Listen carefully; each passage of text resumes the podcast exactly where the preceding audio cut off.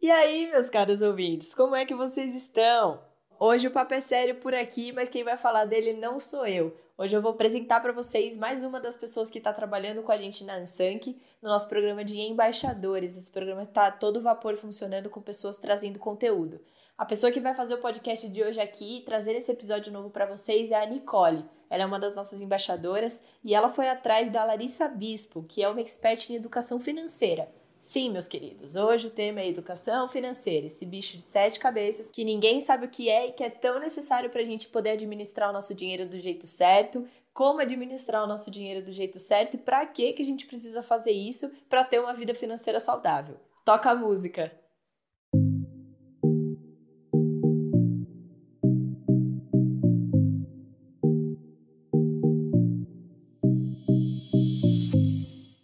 Pessoal! É um prazer estar falando aqui com vocês. Eu sou a Nicole, embaixadora da Insang, e nesse episódio vamos falar de finanças pessoais e tudo que a escola não te ensinou sobre dinheiro. Hoje estou aqui com Larissa Bispo, experiente em educação financeira e seguro de vida. Primeiramente, muito obrigada por estar aqui no podcast da Ansang Take It or Give It. Eu, especialmente, estava muito animada para esse podcast, porque, sinceramente, eu não faço a mínima ideia de como lidar com o dinheiro. Obrigada, Nicole, pra, por me convidar e eu fico muito feliz de estar aqui e poder contribuir um pouquinho do que eu sei com vocês. E acho que esse sentimento de não saber lidar com dinheiro não é só dos jovens, mas da população como um todo. A gente não teve educação financeira, a gente não faz a mínima ideia do que a gente faz com o nosso dinheiro e a gente vai aprender isso com os nossos erros a duras penas na fase adulta. Então a gente pode começar antes. Sim, e eu sei que você tem uma visão muito diferente de educação financeira, porque eu principalmente vejo muito em vídeo no YouTube, mas é algo sempre tão concreto que eu vejo mais como um bicho papão. Então, me fala para você, o que, que é educação financeira para você? Eu acho que a, a, a, grande coisa que a gente precisa começar é desmistificar o que é educação financeira e tirar essa, esse, essa coisa do bicho papão, porque de fato não é. Educação financeira, no meu ponto de vista e no que eu venho estudado, está muito mais ligado ao nosso comportamento, às nossas emoções, à nossa forma de lidar com a vida, do que de fato uma planilha de Excel ou um plano que você precisa seguir, uma receita de bolo. Então, nada adianta se a gente for seguir a receita de bolo se a gente não entende como a gente se comporta. Então, 95% das nossas atitudes, elas são emocionais. A gente acha que a gente é um bicho racional, mas a gente é puramente emoção. Então a gente toma as nossas decisões através das emoções e a gente usa a nossa razão para explicar por que a gente tomou aquela decisão. Mas se a gente for olhar no fundo, no fundo, no fundo, o que motivou a gente a tomar uma decisão, a fazer uma compra, uma compra impulsiva, foram as nossas emoções. Então, olhar para a educação financeira com um olhar da psicologia, da economia comportamental, tudo isso faz com que a gente vá no âmago, no, do que realmente importa. Então, nada adianta a gente seguir a nossa vida preenchendo planilha se a gente não vai entender quais são as nossas ansiedades, as nossas compulsões, os nossos medos, porque a gente externaliza isso com dinheiro. Sim, e eu acho que eu sempre tive uma visão de quem tem uma vida financeira boa e que sabe controlar esse dinheiro, sempre foi uma pessoa com muito sucesso, mas também que é, sabe investir, tem muito empreendedorismo. Você acredita que se autoconhecer também tem uma ligação é, forte para ter um sucesso na sua vida financeira? Autoconhecimento é a chave de, de qualquer empreendimento, é a chave do negócio. Quando a gente se autoconhece, quando a gente entra nessa jornada de si, a gente tem muito mais domínio das nossas potencialidades, dos nossos dons e talentos. Todo mundo vem com um dom e talento para esse mundo. Então, quando a gente toma isso para a gente, quando a gente se conhece, a gente sabe o que a gente é bom e no que a gente precisa se desenvolver. E outra, quando você se conhece, você sabe claramente quais são os seus sonhos, seus objetivos, você determina qual é o seu caminho. Porque quando a gente não sabe o que a gente quer, quando a gente não sabe onde a gente quer chegar, qualquer caminho serve. Aí a sociedade começa a fazer as suas escolhas e você não o que você de fato desejou. E aí a gente pega qualquer caminho. Então é fácil a gente cair no consumismo, é fácil a gente cair no que a gente chama de efeito manada. Então tá todo mundo indo agora para o mundo das ações, né, falando em investimentos. Mas será de fato que você investir em ação é aquilo que você quer, é aquilo que cabe no seu planejamento, é aquilo que está no seu mapa? Então, não se conhecer, não saber quais são os seus sonhos, quais são os seus desejos, dificulta muito a você ter uma vida financeira saudável e você ter essa educação financeira. Eu acho que o ponto-chave aqui é saber aonde você quer chegar, quais são os seus sonhos, quais são os seus desejos e transformar isso em objetivo. Então, quando a gente coloca os nossos sonhos, e aí é sonho, o seu sonho, não o sonho que a sociedade te vende. É o, o que você deseja dentro de você. Então, o que você, quando você sonha e transforma isso num projeto, coloca isso num papel e determina eu quero conquistar isso com 25 anos, eu desejo ter isso aos 30 anos, eu quero parar de trabalhar para me sustentar com 40, me sustentando até os 45 anos, depois eu quero atingir a liberdade financeira. Quando a gente coloca isso no papel, a gente sabe exatamente como a gente precisa se comportar. Mas para colocar isso no papel, tem que fazer o trabalho que eu acho que é o mais difícil e que a gente não foi ensinado a fazer, infelizmente, e graças a Deus isso está mudando, que é saber quem é você, o que você quer e o que você deseja. Uhum. Eu acho que é muito louco, porque eu nunca tinha tido esse essa perspectiva da educação financeira. Eu acho que sempre foi muito dos termos, ai, aprende a investir desse jeito, o que, que é Bolsa Selic, o que são impostos. E até o que eu queria te perguntar também é de como lidar com o dinheiro. Que eu acho que eu, uma nota para mim é algo tem o, o simbólico de quanto ela vale, mas quando eu entrego em uma loja, é tipo 10 reais que se foram, sabe? Uma nota que se foi. Uhum. E, e fica esse material, você acha que é importante? Fundamental, fundamental. A gente tem um negócio chamado, a psicologia é, financeira, a psicologia econômica, chama um, termo chamado aversão à perda. Então, quando a gente perde algo, a gente sente isso no nosso, no nosso sistema. Então, você sente uma dor, você sente que você está perdendo uma parte de você. E hoje a gente vive num mundo tão tecnológico e tão facilitado que a gente não sente mais quando a gente gasta.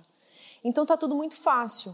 Você entra no aplicativo, você pede a comida, você dá um clique, isso vai no seu cartão de crédito, então você não sente que você está gastando. E aí isso é mais fácil o quê? Para a gente consumir. E quando vem a fatura do cartão de crédito, aí você se desespera, você não vai conseguir pagar todo aquele montante, você começa a parcelar a fatura do cartão de crédito, pronto. Está aí a odisseia do desastre. Quando a gente manipula o dinheiro, quando a gente faz a nota circular, quando a gente gasta no débito, a gente sente um pouco mais dessa aversão à perda. E aí é mais fácil da gente se controlar e mais fácil, e digo mais, de saber e escolher aonde você vai gastar. Porque no cartão de crédito é muito fácil. Então você está no shopping, está andando. Agora na época de pandemia menos, né? Mas é mais fácil você sair, vê um negócio legal, ai, quero comprar. Então a gente é impulsivo, então você não parou, você realmente precisa fazer aquela compra. Então voltamos lá, a gente é muito mais emocional, às vezes a gente compra por medo, ansiedade, frustração, por se querer se sentir pertencido a um grupo, a um lugar. Então a gente sai consumindo. E aí você passa isso no cartão de crédito, você não sente. Então quando a gente manipula a nota, quando a gente guarda e a gente vê que a gente está dando, né, você está perdendo perdendo uma parte de você, você consegue consumir principalmente com um pouco mais de consciência. Então, você diria que é sempre bom andar com uma quantia de dinheiro? Sim. Ou sempre no. Porque eu, por exemplo, na minha vida, eu só uso cartão. Dinheiro é como se fosse uma reserva se o cartão não funcionar. Na faculdade também, principalmente que todo lugar tem o Apple Pay. Uhum. Em todo lugar eu só uso o cartão.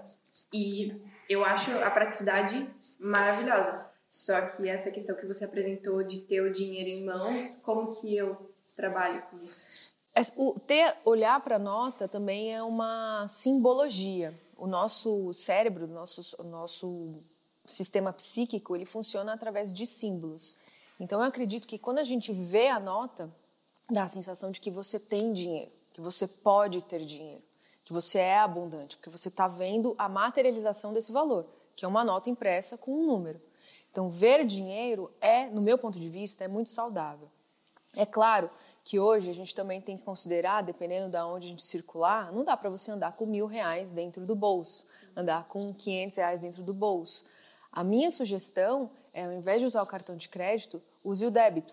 Então, ok, a gente pode usar a tecnologia, então vamos usar a tecnologia a nosso favor. Então, mas usar isso com controle e consciência. Então, a gente pode estipular, por exemplo, que é muito inteligente, o quanto você vai consumir naquela semana. Então, fazer um orçamento prévio. Ah, eu, vou, eu consumo 10 reais, um exemplo, para eu me alimentar todos os dias na escola, na faculdade, que seja. Então, você precisa de 50 reais na semana ou 60 reais. Então, estipula isso e coloca isso em caixinhas que você só pode gastar 60 reais naquela semana. E pronto, você dá o destino para o dinheiro e não o dinheiro que dá o destino para você. É você que determina aonde o seu dinheiro vai. E não você ficar à mercê do que o dinheiro está falando que você tem que gastar. Você é o mestre e não o servo. Sim, isso faz muito sentido. Tanto que eu, eu não sei lidar com dinheiro muito pouco. Eu não sei quase nada e acredito que muitas vezes eu já deixei de ir num restaurante com meus amigos porque eu sabia que não simplesmente, literalmente, não dava. E é interessante saber se do controle e você acha que deveria ser um controle mais semanal, mensal? De novo, vou voltar para o cerne da questão. Quais são os seus objetivos? Então, se quando você determina seus objetivos de curto, médio e longo prazo, você vai conseguir encarar, você vai conseguir colocar na sua rotina como você se organiza melhor. Então, é melhor eu fazer uma organização mensal, semanal, quinzenal, todo mundo que eu escuto e que eu vejo, e a forma que eu me organizo é por semana. É muito mais fácil para mim olhar para a semana, ver o que eu preciso consumir naquela semana e me preparar para consumir aquela quantia de valor. E esse é meu budget, não vou, eu não vou passar disso. Então eu determino o quanto eu vou consumir e ali eu vou ficar dentro disso. Por quê? Porque dentro do meu objetivo macro, dentro das minhas, dos meus planos e objetivos, aquela quantia semanal é a quantia que está dentro do meu planner, é a quantia que eu preciso gastar. Porque eu estou economizando para outros projetos, para a realização de outros sonhos, outros objetivos maiores. Então, eu tenho, é, é, a dica do, do envelope. Para quem não quer usar o cartão, enfim, a gente pode usar a dica do envelope, que é você separar envelopes e colocar as quantias de dinheiro, por exemplo, o que você vai gastar com Uber, põe lá dentro do envelope. O que você vai gastar com lanche, com alimentação, põe lá dentro do envelope. Então você já se programa para usar aquela quantia de dinheiro dentro daquela semana. E o envelope acabou, neguinha? Acabou. Ai, putz, o que eu vou fazer? Acabou meu dinheiro na quarta-feira. Então é isso. Então você se organiza e você tem que cumprir, porque não existe ninguém te chicoteando. Você que, que estabeleceu essas metas para você, porque você tem um desejo maior de realizar algo maior lá na frente. Então, se você furar, você não está furando com seu pai, com a sua mãe, com a sua escola, está furando com você mesmo.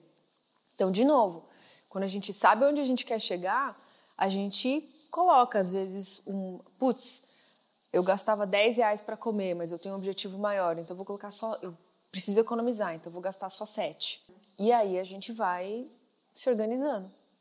Eu acho que o que você está falando muito de ter um objetivo, acredito que isso que está faltando muito, principalmente em pessoas da minha idade, cerca de 20, 25 anos, que a, gente está tão fixado no que a mídia fala para a gente gastar o nosso dinheiro, E como você mencionou do efeito manada também, aí eu gostaria de voltar um pouco mais para isso, de como controlar os gastos, sendo que a gente vive numa sociedade consumista e a gente, no momento que a gente vai comprar alguma coisa, aquilo parece essencial, mas na verdade não é. E ainda mais com o Instagram, é que eu uso mais o Instagram, né? Mas sempre tem uma blogueira postando, uma blogueira que você gosta da personalidade dela, mas aí ela posta algo mais pro, ai, olha essa bolsa. E eu nem uso bolsa, mas eu vou querer comprar a bolsa. Então, como você acha que devemos, a gente pode controlar os gastos nessa sociedade consumista e e acho que para encontrar o nosso próprio objetivo, sabe? Porque eu acho que muitas vezes a gente vê o que os outros querem que a gente faça. Eu, por exemplo, não faço a mínima... Agora que eu estou falando com você, eu não tenho objetivo nenhum. Se... E acho que muitos, muitas pessoas que têm a mesma idade do que eu é, não, não junta dinheiro porque não sabe para o que está juntando. E eu acho que isso é para mim também. O meu futuro parece que está bem mais longe do que perto. Pode parecer um pouco frustrante, assim, você se vê sem objetivo e sem perspectiva e sem domínio da sua vida. Mas eu quero tranquilizar você e todo mundo que está nessa faixa etária de 20 a 25 anos. Fiquem tranquilos, porque eu fui descobrir e falo com propriedade de causa que aos 33 anos ainda me perco quais são os meus objetivos e quais são os meus sonhos mas já trabalhei isso de uma forma mais clara, então eu já sei onde eu não quero ir. Então isso já é um, um caminho. E é natural a gente ter essa confusão, a gente se sentir perdido, porque a gente não foi estimulado na nossa sociedade a ter essa percepção. Então, os nossos pais não ensinaram isso, não porque eles não quiseram, porque eles também não tiveram, os nossos avós também não. E a gente está chegando no momento da nossa sociedade que a gente está virando uma chave. E essa chave é exatamente essa: você vira o senhor da sua vida. Então, determinar os nossos sonhos e objetivos parece uma tarefa meio que como se estivesse numa neblina, você não consegue enxergar. No começo é essa sensação mesmo. Mas conforme você vai olhando mais para você, eu acho que o convite aqui, Nicole, é fazer também um olhar para quem é você, o que você quer, e isso pode parecer muito desafiador e realmente é. Mas sem fazer esse, esse trabalho de se autodesenvolver, de se autoconhecer, eu te garanto, é melhor a gente fazer isso com 20, 25 anos do que fazer isso com 40, 50 anos. Ou então aos 60 anos, que tem muita gente que tem uma crise aos 60 anos. Ou então uma crise aos 30, a famosa crise dos 30. Eu comecei a olhar para mim com 27, 28 anos. Os 30 estava chegando. Na crise dos 30. Então, quando eu olhei para mim, falei, gente, o que, que eu estou fazendo? Por que, que eu trabalho 14 horas por dia? Por que, que eu tenho que comprar todo esse monte de coisa? Por que, que eu tenho que ter um apartamento? Por que, que eu tenho que ter o carro do ano? Por que, que eu tenho que comprar o iPhone última geração? E foi aí que eu comecei a me olhar. E quando a gente faz esse trabalho de olhar para dentro, é mais fácil a gente determinar o que a gente quer. E quando a gente olha para dentro, a gente começa a estudar. Educação, conhecimento é a chave da mudança. E você começa a perceber como o sistema funciona, como as empresas de marketing, publicidade propaganda se estruturam. Então, eles, a nossa sociedade hoje é feita para que as pessoas não pensem.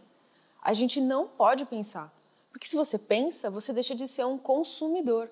Quando você deixa de ser um consumidor, é menos dinheiro que você entrega para o capitalismo, para o sistema que, que impera hoje.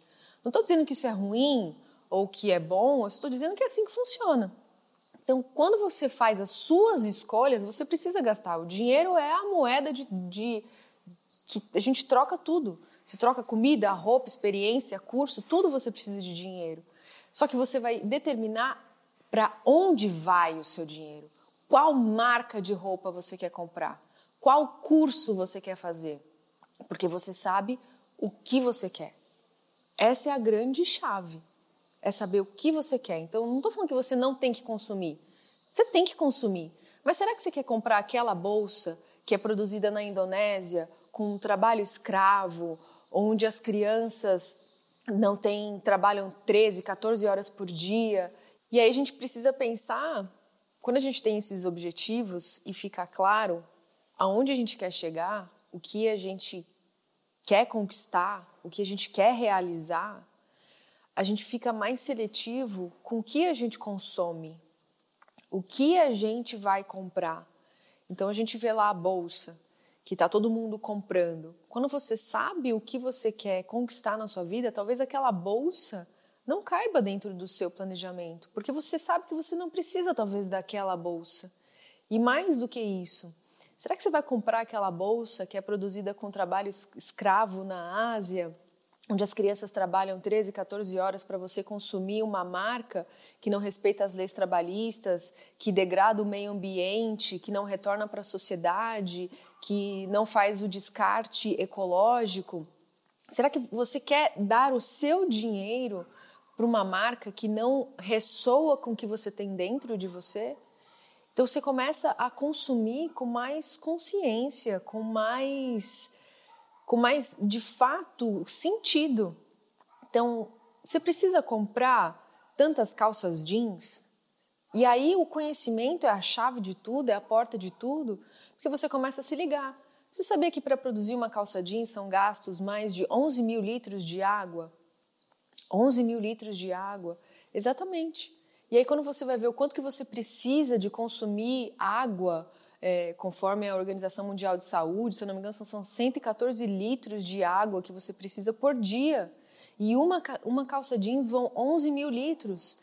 Então, uma coisa vai puxando a outra, e aí você começa a perceber que o que você consome tem impacto sim no meio que você vive. Então não é só a sua relação com o dinheiro e o seu consumo, mas o que o seu consumo está influenciando no meio que você vive na comunidade que você está. Que impacto você está deixando para o mundo? Comprando 10 calças jeans novas todos os meses? É isso mesmo que você quer fazer com o seu dinheiro e com todo o potencial e talento que você tem? É trabalhoso, sim, identificar quais são os seus sonhos e objetivos? É, talvez seja uma tarefa de uma vida toda. Mas eu te garanto que quando você começa a ter um vislumbre, quando você começa a ter uma noção do que você realmente quer, as suas escolhas elas vão ser muito mais pautadas na sua essência. Gostei muito que você mencionou do consumo consciente. Antes mesmo de você falar o, o termo consumo consciente, eu falei, preciso perguntar sobre isso. E acho que até uh, na, durante a pandemia a gente percebe que muita coisa que a gente tem é desnecessário. É desnecessário que todo dia, ok, no começo da pandemia eu usei calça de pijama todo dia, mas agora que a gente começou a sair mais um pouco e também ficar bonito para nós mesmos dentro de casa, né? Uhum. Eu percebo que eu uso as mesmas três calças, sendo que eu tô morando aqui com meus pais, eu tenho cinco calças aqui e eu com certeza tenho mais de outras cinco no meu apartamento. E e eu percebo que muitas das roupas que eu tenho aqui, eu não tô sentindo falta das roupas que eu tenho lá. Sim, um objeto ou outro que tem algo mais sentimental. Mas eu gosto muito dessa ideia que tem crescido muito também nos Estados Unidos de comprar roupa de bazar. E acho que aqui no Brasil tá vindo bastante também, eu acho sensacional que é o que eu consumo lá nos Estados Unidos. Uma coisa ou outra eu compro no shopping, mas eu não tenho muita grana quando eu estou na faculdade, tanto que é no dólar a gente tenta controlar. O, o mínimo que eu sei controlar é o tempo.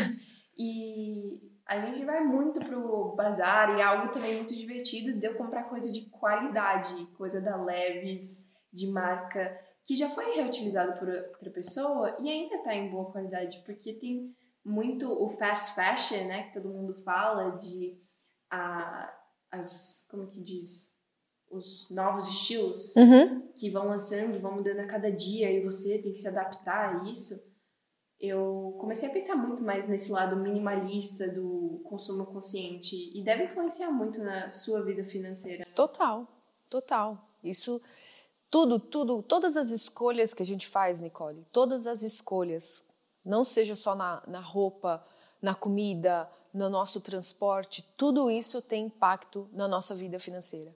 A gente acha que a vida financeira é algo separado da gente. A nossa vida, nossa, a vida financeira, para mim, é como a gente se mostra para o mundo. É tudo. Você é a sua vida financeira. Então, de novo, para transitar nesse mundo, a gente precisa circular dinheiro. Então, quanto mais consciência a gente coloca no nosso dinheiro, é mais consciência que a gente vai colocar no mundo. Então, comprar roupas de bazar, de brechó, trocar tá voltando muito essa coisa, né, de pegar emprestado a roupa da sua amiga, ou você vai numa festa, um casamento, para que que você vai comprar um vestido super caro se você tem uma amiga que tem mais ou menos o mesmo corpo, se e vocês podem trocar roupa? Isso tá voltando. E bate muito na, naquela técnica que você estava falando do autoconhecimento, porque se a gente conhece, a gente não vai comprar uma peça de roupa que a gente viu que é a nova tendência. A gente só vai comprar aquilo que a gente gosta, né? E eu vi, tenho visto muito, muitos vídeos dessas pessoas que viajam ao mundo e a quantidade de roupa que elas vivem e que elas falam que é o mais do suficiente. A gente tem sete dias da semana, faz lava roupa uma vez por semana, que eu deveria lavar a roupa uma vez por semana. É, tem mais do que suficiente. É que o estilo também fala, é, é uma forma de se expressar. E eu entendo muito isso, mas tem outras formas de fazer Até isso. a moda vem se reformulando nisso. Então, é mais comum a gente ver é, no mundo da moda as expressões roupas atemporais, roupas que nunca saem de moda.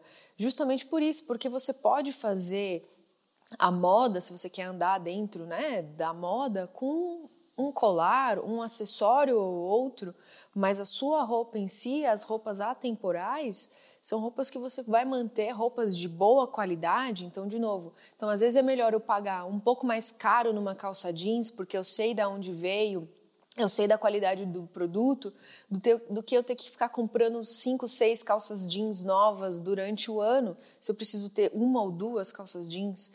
Então, a moda também vem usando esse termo atemporal, de roupas atemporais, e porque a moda hoje, o mundo têxtil, é onde tem um o descarte mais absurdo que você pode imaginar de matéria, de recurso, e a gente está degradando o meio ambiente. Então, se a gente não consome de forma consciente, eu acho que essa palavra, Nicole, vai ser a palavra da, da geração.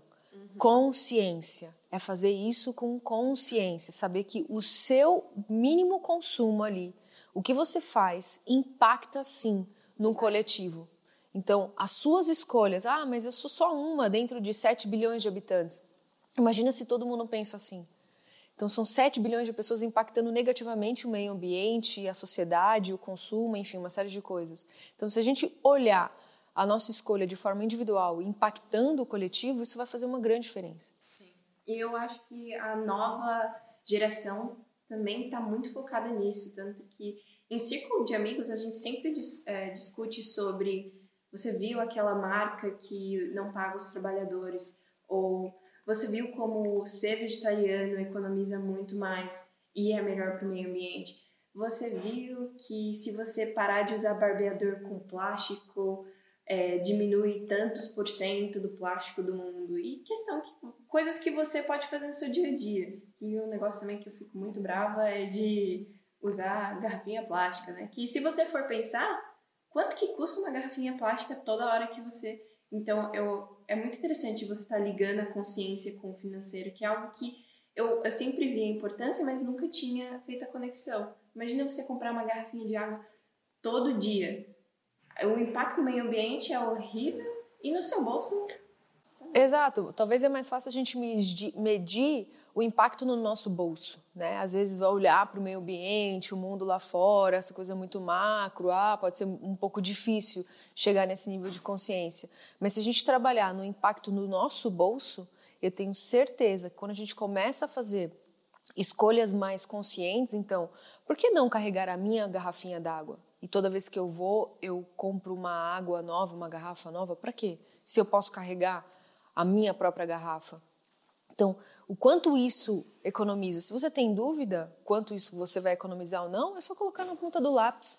E o que, que te levou a investir tanto em educação financeira? Porque você me disse que foi algo que começou quando você tinha 26, 27 anos, Você teve. Como você começou? Você teve influência dos seus pais? Ou é algo que surgiu de você mesmo? Foi uma demanda que surgiu dentro de mim mesmo. É, e não só a, a, questão da educação financeira, mas um despertar para eu me conhecer como pessoa. Então, responder as perguntas máximas, assim, quem eu sou, por que, que eu estou aqui, no que, que eu sou boa, é, o que, que eu posso contribuir com a sociedade. Então, foi a partir dessas questões que eu comecei a estudar e me interessar um pouco mais na educação financeira, porque eu já desenvolvi um trabalho de seguro de vida. Então eu não entendia por que, que as pessoas não conseguiam ver a importância de ter um seguro de vida e por que, que é tão difícil para as pessoas comprarem um seguro de vida. Então acho que uma coisa foi casando com a outra. Então a minha descoberta interna como pessoa e aliar isso ao meu trabalho. Então fazer essa junção para entender como funciona a mente humana, por que, que a gente tem tanta dificuldade de mudar. A junção dessas duas coisas, a minha descoberta interna mais o meu trabalho, que fez eu falei, cara, acho que eu preciso entender um pouco mais disso. Então, o autoconhecimento veio primeiro. Sim. Interessante, muito, muito interessante. E você teve alguma inspira... pessoas que te inspiraram nesse processo? Não, não. Foi um caminho, um caminhar meio que sozinho. E eu acho que hoje, falando aqui, é, eu gostaria que as pessoas tivessem mais referências para esse caminhar, que não, não precisa ser solitário. Tem mais pessoas que estão se despertando e se descobrindo. Então não dá, não precisa ser sozinho. Se para o pessoal que está escutando aqui, se eles gostariam de iniciar, ter uma, um autoconhecimento melhor e consequentemente para aqueles que estão procurando uma vida financeira mais saudável, aonde que quais erros que você fez no começo você falaria, pô, vai pelo esse outro caminho ou começa por aqui. Quais é, advices? Primeiro de tudo, escuta a sua intuição, se questionar mais, é, tentar fazer um trabalho mais de autoobservação e tentar sair um pouco do piloto automático. Então, perceber por que, que você faz essas escolhas, quais os pensamentos que você tem recorrente, se colocar mais num papel de autoobservador mesmo da sua cabeça e pedir ajuda. Então, recorrer à ajuda de profissionais, de planejadores financeiros, de psicólogos, terapeutas. Quando a gente tem é, o olhar de fora de uma outra pessoa, é, é uma lanterna que a gente ganha. Então, a gente não precisa fazer tudo isso sozinho. Você pode sim pedir ajuda e tem pessoas que têm mais capacidade, já passaram pela mesma experiência, então um pouquinho mais na frente e pode aceder a essa lanterna. E em relação à parte financeira, autoobservação é, é fundamental. Perceber o que, que você pensa, o que, que você sente em relação ao dinheiro. Então, eu acho que isso é o ponto-chave, é começar sempre de dentro para fora, sabe, Nicole? Não, a gente acha que as coisas atingem a gente de fora para dentro, mas o movimento é sempre o contrário. Quando a gente muda dentro, a gente muda o que está rolando lá fora. Então, quando você começa a se auto-observar, a perceber o que você pensa, então é mais fácil de você mudar o que está rolando do lado de fora. E aí a ajuda de um profissional é muito importante. Então, ouvir é, pessoas e trocar ideia com pessoas mais experientes é fundamental. Então, foram essenciais esses profissionais na sua jornada. Sim, sim. Eu acho que é muito interessante que a gente tem uma dificuldade, né, de procurar ajuda, de falar, estou com problemas. E às vezes o tópico finanças acaba sendo algo que as pessoas não gostam de falar. Ah, eu é. ganho isso, eu eu é mais assim, ah, eu tenho um relógio e você tá vendo que esse relógio provavelmente é muito caro, mas eu provavelmente estou dividindo ele cinco vezes no cartão e tô devendo a minha casa inteira, mas olha o meu relógio aqui. E eu, as pessoas não conversam sobre dinheiro. Eu amo falar sobre dinheiro, sempre converso, tento puxar esse... Meu pai também não gosta, mas eu amo puxar o assunto, ter, ter perspectivas diferentes. E quando eu vejo que uma pessoa tá aberta a falar, a, também ajuda a outro, outros perceberem a sua perspectiva. E... Acho que falar com até mesmo com os seus amigos, falar com grupos de pessoas, você procurar pessoas abertas a, a discutir esses tópicos é, é fundamental. E às vezes perceber também que a gente vive num mundo de status, então é tabu falar de dinheiro no Brasil principalmente. É como falar de sexo, é como falar de droga. Então, isso é um tabu de uma sociedade de uma linha muito religiosa e conservadora. Então, a gente não pode falar o quanto a gente ganha, o quanto a gente gasta, o que a gente está fazendo com a nossa grana, mas eu quero te mostrar que eu sou foda. Então, eu tenho o carro do ano, eu tenho o relógio do ano, eu tenho a, a roupa do ano, para que eu também me posicione. Então, a gente precisa se sentir inserido de alguma forma. E aí a gente consome. Uh, Larissa, antes de todo esse processo de autoconhecimento, procurar por outras vias de ter um relacionamento financeiro mais saudável para sua vida, qual era a sua relação com o dinheiro? Era bem bagunçada. Não digo bagunçada, era hum, sem sem objetivo. Eu ganhava muito dinheiro, mas eu gastava muito dinheiro também. E eu trabalhava muito. Então, eu achava que quanto mais eu trabalhasse, mais dinheiro eu tinha que ter e guardar muito dinheiro. E eu consumia coisas que eu não precisava. Então, comprava muitas roupas, muito tratamento estético, fazia viagens sem planejamento, coisas. Gastei muito, muito dinheiro sem, sem pensar. Comprei um apartamento sem pensar, comprei carro sem pensar. E era da mesma forma que vinha muito dinheiro e muito trabalho, e embora também muito dinheiro e muito do meu trabalho, porque eu também não estava valorizando o quanto eu trabalhei para fazer aquela quantidade de dinheiro. Então foi era era algo de novo, eu não sabia para onde eu estava indo, então qualquer caminho servia. Então, se me falavam que eu tinha que comprar roupa tal, eu comprava roupa tal. Se, for, se era moda ter o carro tal, eu ia comprar o carro tal. Então, foi como milhares de pessoas. Tanto que eu acho que tem muito aquela ideia, sair da casa dos pais e mudar para o seu próprio lugar. Eu não sei, será que eu, eu compro um apartamento, eu alugo um apartamento? Gente, eu tenho 300 reais na minha conta bancária para onde eu vou. Então é interessante saber que não precisamos passar o perrengue, né? Dá, dá para saber o que é melhor para você antes mesmo. Sim, sim. É, essas grandes decisões da nossa vida, como por exemplo, vou dar um exemplo de comprar um apartamento, não foi uma decisão pensada. Eu simplesmente cheguei num ponto onde eu estava super bem na minha carreira, estava ganhando muito dinheiro e chegaram para mim, meus pais falaram: "É, tá na hora de você comprar uma casa". Mas eu não parei para pensar, será que eu precisava realmente comprar uma casa? Será que eu realmente queria ter comprado uma casa? E aí é o que a sociedade, entre aspas, determina. Então, se você está bem, você precisa comprar uma, carra, uma casa, porque agora você tem que formar uma família. Mas será que eu quero realmente tudo isso? E aí, ter comprado o apartamento e ter aprendido com os meus erros porque eu fui comprar apartamento financiado, porque a forma que a gente compra as coisas no Brasil é financiada, a gente não aprendeu que a gente pode sim guardar dinheiro para um objetivo maior, que você pode sim se preparar para comprar as coisas à vista. Então, eu fui metendo os pés pelas mãos e descobrindo coisas no meio do caminho, gastos que ninguém me falou que eu ia ter.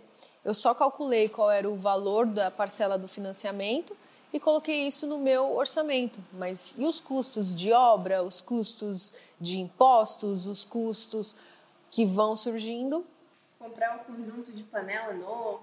Exatamente. Então tudo isso gasta. E, e ninguém me falou que eu ia gastar isso, só me falaram você tem que comprar um apartamento. Não estou culpando os meus pais ou, né?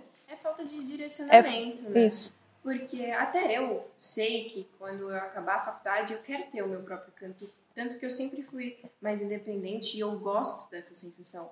Só que eu não faço. A gente não é direcionado para nada. Não, nem sei para onde que eu vou procurar um apartamento. Procuro na internet, eu falo com alguém.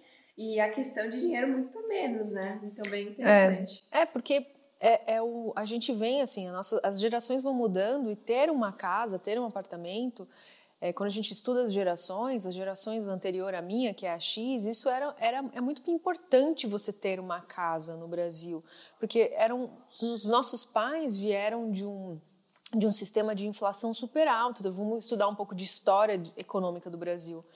É, a década de 80, 90, antes do Plano Real, eles viviam num período de inflação altíssima, então o dinheiro desvalorizava de uma forma absurda. Então, naquela época, era sim importante você ter a sua casa, você ter o seu patrimônio imobilizado. E a gente é filho dessa, eu sou filha dessa geração. Então, é importante ter uma casa? Hum, talvez na estrutura que a gente está hoje, hum, não mais. E para mim, dentro de mim, isso não é mais importante. Então, eu quero ter a minha liberdade financeira a ponto de eu poder circular para onde eu quiser e fazer a minha casa onde eu estiver, seja alugada ou comprada ou compartilhada, não interessa. Então, são questões que gerações vão, vão mudando a forma de olhar, por exemplo, sobre ter ou não ter uma casa, comprar ou não comprar uma casa. E ferramentas para as pessoas que querem controlar os gastos e poder comprar alguma coisa de curto, médio e longo prazo. Você tem planilhas, aplicativos que você recomendaria? Nicole, eu tenho uma planilha, uma planilha de, do meu orçamento mensal. É a forma que eu me é, consigo me organizar mais fácil é através da planilha. Eu tenho uma visão mais macro. Mas, de novo, ferramenta é o mais fácil. Ferramenta a gente tem um monte. Então, eu conheço pessoas que fazem o um planejamento é, orçamentário do dia a dia em caderno. E dá tudo, está tudo certo, e está tudo bem. Então, é entender de novo, vou voltar para o ponto principal. O que você quer, quais são seus desejos, quais são seus sonhos, seus objetivos, e achar a melhor ferramenta que você se adapta e que você se compromete a preencher, a realizar e a fazer.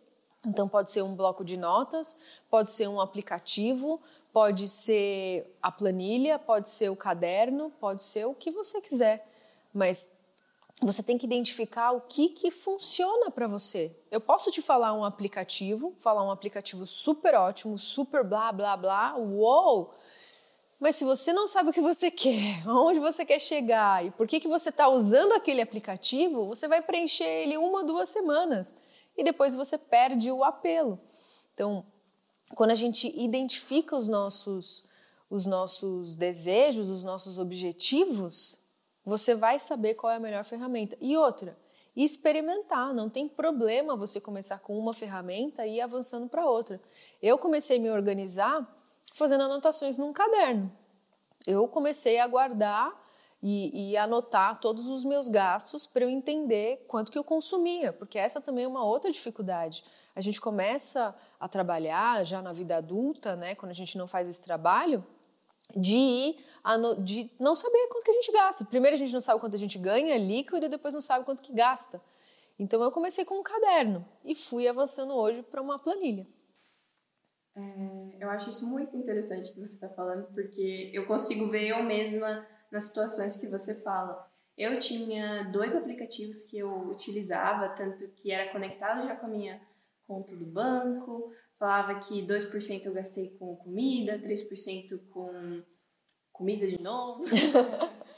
e, e eu entrava assim, raramente, quase nunca, porque eu não tenho um objetivo e, e para mim era simplesmente, ah, meu pai disse que eu devia controlar meus gastos.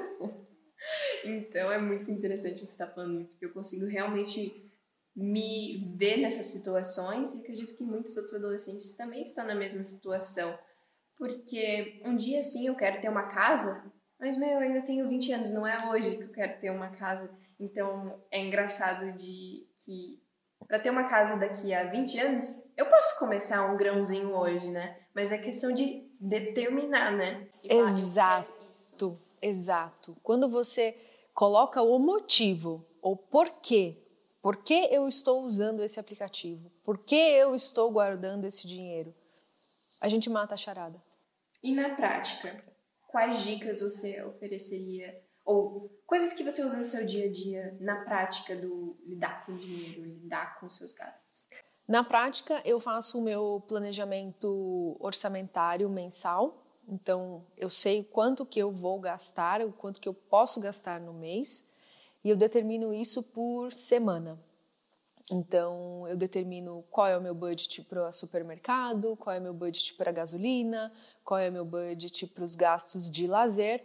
Então, eu também determino quanto que eu vou gastar com restaurantes, com saídas, e tenho lá o meu orçamento. E aí, se chegar no meio do mês e eu já furei meu orçamento é, do lazer, se eu quiser, eu posso pegar um pouco do meu orçamento para alimentação. Então, só que eu vou deixar de comer para poder sair. Então, eu me nego... eu vou me negociando e vou me jogando, né? Vamos dizer, pegando um valor daqui para lá, mas dificilmente isso acontece. Mas o que eu consigo me controlar é olhar o meu orçamento toda semana e toda semana, toda sexta-feira, eu preencho a minha planilha.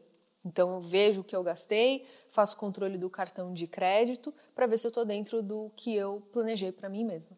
Acho que muita gente já deve ter escutado da regra 50, 30, 20, mas pelo que eu estou observando e de toda a nossa conversa que a gente teve até agora, é algo muito personalizado, né? Sim. Que para alguns o lazer seja de mera importância para a saúde deles, mas também é um modo do networking que eles têm para o trabalho. Uhum. Então, talvez uma pessoa acabe gastando mais no lazer do que gasta com até o aluguel, dependendo do estilo de vida, né? Então, é bem interessante que, a gente, que tudo conecta. Temos que nos é. conhecer, saber o estilo de vida que queremos para poder construir o, o budget perfeito, né? Uhum. Eu acho que não tem uma ordem, né? Acho que um vai complementando o outro. É, tem a, a regra, tem a, a, receita do bolo. Se a gente for procurar nos canais de planejamento, os canais financeiros, tem a regrinha do bolo fácil. Mas será que aquela regra do bolo está dentro do que você quer para a sua vida? Então, quando a gente não sabe o que a gente quer, qualquer regra serve, qualquer receita vai servir. Então, pode ser que essa, essa formulinha 50, 30, 20 possa ser muito útil para você, mas se eu tenho objetivos mais arrojados ou objetivos de mais longo prazo e eu consigo fazer uma regra inversa, fazer 20, 30, 50, por que não?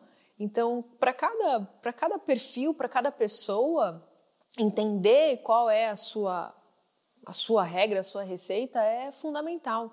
Não tem como a gente colocar como uma regra, uma receita universal. E outra, essa receita ela também pode mudar e vai mudar ao longo da nossa vida, porque a gente é cíclico. A gente não é uma coisa linear. Nós vamos mudando ao longo do, dos anos e ao longo da vida. Então, hoje é uma Nicole com 20 e poucos anos, com 30 anos vai ser outra Nicole com outros objetivos, outros desafios. E a vida financeira também acompanha esses ciclos de vida, ciclos de gastos, filhos, outros planos, outros projetos. Então a gente também tem que ser flexível e entender que essa receita de bolo a gente vai furar, a gente vai mudar, mas a gente tem que saber qual é a nossa receita. Nós somos únicos. Sensacional. E só para aqueles que não sabem, a regra dos 50, 30, 20 são porcentagens, e nessa porcentagem você dividiria a 50% nós vamos guardar na poupança, 30% para isso, 20% para isso. Então é disso que a gente estava discutindo mais ou menos. Às vezes eu esqueço que não é todo mundo que sabe é, disso. É, Mas eu acho que por hoje é isso. Muito obrigada por estar aqui hoje conosco. Foi realmente incrível saber sua perspectiva financeira de um lado que eu nunca tinha feito essas conexões que você fez. Fico feliz, Nicole, de poder contribuir e de poder ajudá-los a olhar o mundo financeiro como uma coisa integral da nossa essência, faz parte da gente. E se vocês estiverem interessados em saber um pouco mais sobre finanças pessoais, qual é o seu Instagram, Larissa? Só me achar lá como Lari P. Bispo. Tô lá na, no Instagram, é minha principal mídia. E se você gostou do que a gente conversou aqui, fique à vontade para me mandar um DM e com certeza eu vou poder te ajudar. E obrigada por vocês que escutaram até o final. Vocês são guerreiros e acredito que a vida financeira de vocês vai ser muito mais saudável. Se vocês escutaram isso, já acho que é um manifesto de que tudo vai dar certo para todos nós. Muito obrigada e até a próxima. Tchau, tchau. Esperamos que você tenha gostado desse episódio. Se quiser entrar em contato com a gente, é só procurar no Instagram por arroba ou pelo nosso site ansank.org.